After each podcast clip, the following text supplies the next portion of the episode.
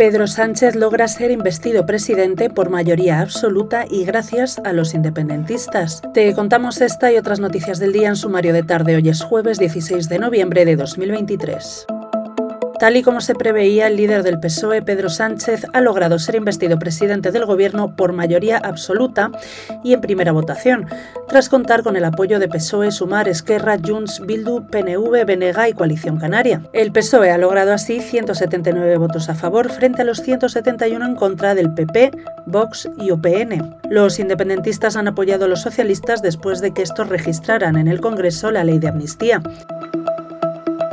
Por su parte, el líder del Partido Popular, Alberto Núñez Feijóo, le ha dicho a Pedro Sánchez que esto es una equivocación, cuando le ha estrechado la mano tras su reelección como presidente del gobierno, lograda gracias, a, como decíamos, a un pacto con los independentistas catalanes y vascos que implicará la amnistía del procés. Por otro lado, hoy te contamos que los técnicos comerciales y los economistas del Estado han logrado emitir un contundente comunicado contra la amnistía tras una dura pugna con la directiva de la asociación a la que pertenecen. Lo han hecho tras someter a votación la publicación del texto, una iniciativa que ha sido respaldada mayoritariamente por los asociados.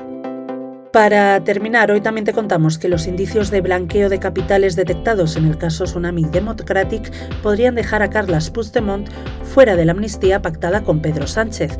La Guardia Civil acredita en varios de sus informes del caso, a los que ha tenido acceso The Objective, cuentas bancarias, transferencias y operaciones que implicarían a varios colaboradores cercanos del expresidente de la Generalitat con un presunto delito cuya amnistía no está contemplada en la propuesta de ley registrada por el PSOE en el Congreso.